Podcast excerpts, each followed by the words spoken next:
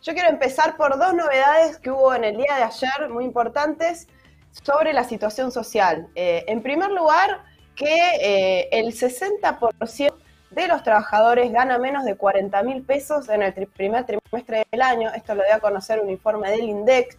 Esa es la foto, ¿no? Pero el 60 por menos de 40 mil pesos por mes. Ahora, si se mira la película, vamos a tener una que es un poco más de terror, porque eh, la masa total de ingresos, o sea, de toda la población que tiene ingresos, creció un 31% en un año, con una inflación de casi 43%, o sea que cayeron los ingresos reales de la población en un 8,4% y también creció la desigualdad entre el 20% más pobre y el 20% más rico. Estos son todos datos que salieron ayer. Eh, eso por un lado si miramos lo que es el mercado de trabajo y la distribución del ingreso. Ahora también, cuando vemos las jubilaciones, hubo otro dato de que en mayo cayeron un 13% en términos reales en un año, un 13% en relación con mayo del año anterior.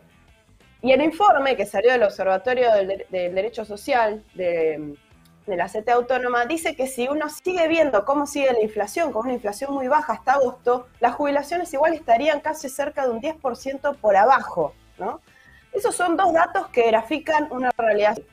Pero digamos que cada vez más el ajuste de Macri y la pandemia sirven, sirven menos como justificativo de este escenario social. ¿Cómo vamos a explicar este resultado cuando al mismo tiempo vemos que la economía está creciendo desde ya, desde un piso muy, muy bajo, que es el del año pasado, pero el mismo INDEC también sacó otro informe ayer que dice que la economía creció 8,2% en los primeros cuatro meses del año en relación con los primeros cuatro meses del año pasado y va a terminar a fin de año con un crecimiento entre un 6 y un 7%.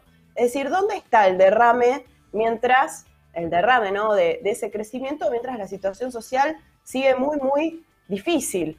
Entonces, ahí me parece que, eh, y les iba a traer una propuesta, eh, de que dejemos un poquito ese relato de la pandemia, Macri, que son muy importantes, pero pasemos a ver otro elemento, que es la primer premisa que tuvo Martín Guzmán, el ministro de Economía, desde el día uno que asumió, que era tranquilizar la economía. ¿Escucharon ese mensaje que siempre Guzmán sale así aburrido? quiero tranquilizar la economía, ¿qué es? Eh, traduciéndolo significa renegociar la deuda. ¿no? O sea, es previsibilidad para, para la Argentina ante el mundo, también podría ser. También previsibilidad ante qué sector del mundo, ¿no? Ahora, justo iba, iba, iba a mostrarte una partecita donde dice eso, Guzmán, porque eh, digamos, él puso todo el foco en justamente renegociar y pagar la deuda. ¿Y cuáles fueron los resultados de esa estrategia hasta ahora? ¿Cuáles fueron esos resultados?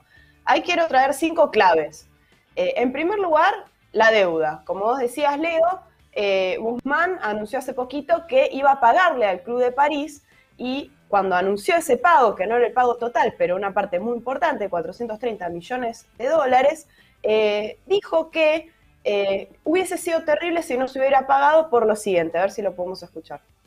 Por otra parte, un incumplimiento, una situación de default también hubiese sido un golpe para la economía. Hubiese también generado efectos desestabilizantes y de incertidumbre e imprevisibilidad que en este contexto eh, harían particular daño.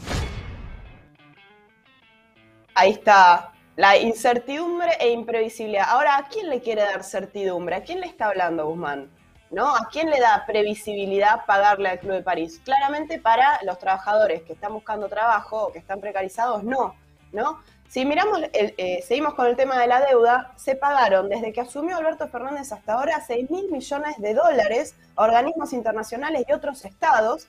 Para que tengamos una dimensión, eso supera en un 20% a todo el gasto presupuestado en educación y cultura. Se pagaron 6 mil millones de dólares solamente a organismos internacionales. Y mientras tanto la deuda no dejó de crecer, desde en lo que va del año ya subió en 5 mil millones de dólares el capital de deuda y se debe en 338.501 millones según la Secretaría de Finanzas. Eso como primer que hay que tener en cuenta. Se pagó, la deuda sigue creciendo. Segundo, segunda clave respecto de qué pasa cuando pagamos la deuda. Eh, acá hay una cuestión del ajuste fiscal que ya venimos trabajando en, otras, eh, en otros segmentos de la semana pasada y lo voy a subdividir en dos. En primer lugar, cuando vemos el gasto por COVID, ¿no? El gobierno hizo alarde de la supuesta inversión social que hizo el año pasado para contener los efectos de la pandemia. Ahora, si miramos ese fondo COVID, lo que se invirtió es uno de los más bajos de la región, eh, cerca de un, de un 2 eh, puntos y medio del PBI frente a un 6% en Colombia y Brasil, por ejemplo, por poner otros ejemplos. O sea, esa inversión fue mínima. Ahí hay un primer gasto, porque era una inversión que tenían que hacer, el gasto para contener la pandemia, pero lo hicieron lo más mínimo que pudieron. ¿sí? Eso es una primera cuestión del ajuste fiscal. Y en segundo lugar, ¿qué pasó después de que se arregló con los fondos internacionales, con los eh, famosos fondos de inversión? En agosto del año pasado, ¿se acuerdan que Guzmán renegoció la deuda con los privados? Sí. Ahora, eh, después de eso, presentó el presupuesto para este año y dijo que a fin de año iba a cerrar con un déficit fiscal del 8,2%. Pero de ahí hacia fin de año empezó el ajuste. Ya en agosto-septiembre, en la mitad del año pasado, empezaron a apretar el, pie del acelerador del ajuste y pasó ese déficit fiscal en lugar de un 8,2 a un 6,5%. Claro, eso implica, eh, implica menos gasto. ¿No? Para achicar esa brecha del 8 al 6 implicó menos gasto por parte del Estado. Claro, el gobierno lo que dijo es que mejoró la recaudación, ¿no? Y es lo que viene diciendo ahora. Pero no es solo una mejora de la recaudación, también es que hubo una achique del gasto. ¿Por qué dicen que no hay ajuste entonces, Lu? Y bueno, los números lo desmienten, porque claro, hay un aumento del gasto, pero es muy mínimo, ¿no? Es lo que, lo que hablábamos hace un poco, hace un ratito. Eh, si miramos ahora el dato de mayo, por ejemplo, tuvo un superávit, o sea, un excedente fiscal, sin contar los intereses de deuda, de dos puntos, perdón, de 25 mil millones de pesos. Eh, eso cuando se incluye ¿no? el, ingreso del aporte solidario a las grandes fortunas. O sea, le sobraron, entre comillas, 25 mil millones de pesos. Eso es eh, un déficit cero, que es el, sueño de todos los liberales, un déficit cero. Ahora, hacia fin de año, le queda un montón de margen para cerrar en torno a un 3% de PBI de déficit, que es lo que le prometió al Fondo Monetario, o un 4,2%, que es lo que adelantó en el presupuesto. Tiene un montón de margen para poder aumentar un poquito el gasto y aún así habría un ajuste muy importante eh, del gasto hacia fin de año. Eso eh, en tercer lugar. Ahora, yo quiero traer dos claves más para ir cerrando. Por un lado, irnos un poco más atrás, ¿qué pasó con la estrategia de pagar? ¿Se acuerdan la del desendeudamiento de los gobiernos de Néstor y Cristina Kirchner? Que dijo, somos pagadores seriales, ningún país le pagó como nunca a, los privados, a los organismos internacionales, pagaron 200 mil millones de dólares eh, y sin embargo, esa estrategia fue para volver a los mercados internacionales. O sea, no es que Macri no se endeudó nada más, ya estaba inscrito desde el primer momento en que realizaron los canjes en el 2005, los canjes de deuda, la estrategia de pagar para volver a endeudarse y ahí estamos. Pagar solamente nos volvió a hundir. Eh, y por último, esto me parece muy importante remarcar, que el problema de pagar la deuda no es solamente, que es muy importante, pero no es solamente que se destinan recursos de a la deuda que podrían ir a gasto social. El problema es que la deuda es un mecanismo de sometimiento en donde te prestan a cambio de que se lleven adelante determinadas políticas que quiere el capital financiero. ¿no? El Frente de Todos, por ejemplo, ya votó el año pasado, a fin de año, una reforma, la mitad de una reforma que fue desindexar las jubilaciones, que explican uno de los primeros datos que dije al principio. Eh, y ahora, por ejemplo, las patronales ya están envalentonadas y quieren ir reformas laborales como bajar los costos de la indemnización. Entonces, la deuda no es solamente recursos, es también condicionalidades muy fuertes para el país. Eh, digo, esto me parece importante porque muchas veces habrán escuchado y se repite que si no pagamos la deuda, el país queda aislado, que sería la peor catástrofe. Ahora, ¿qué pasa si sí pagamos? ¿No? ¿Por qué nadie acusa recibo de, este, de que esta crisis social que estamos viviendo no es un resultado natural? Acá hay políticas también que priorizaron el pago de la deuda.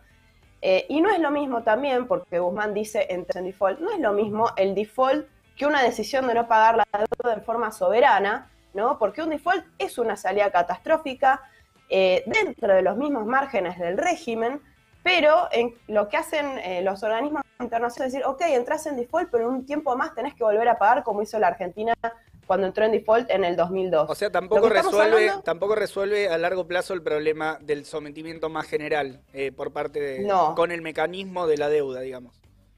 Claro, esto, digo, desde el planteo de la izquierda de un no pago soberano, es eh, cortar con ese círculo vicioso, resolverlo a largo plazo, como vos decís, y patear el tablero definitivamente, desconociendo esa deuda ilegítima e ilegal, acompañada de otras medidas que resguarden los recursos como nacionalizar la banca o tener el control del comercio exterior bajo control de los trabajadores.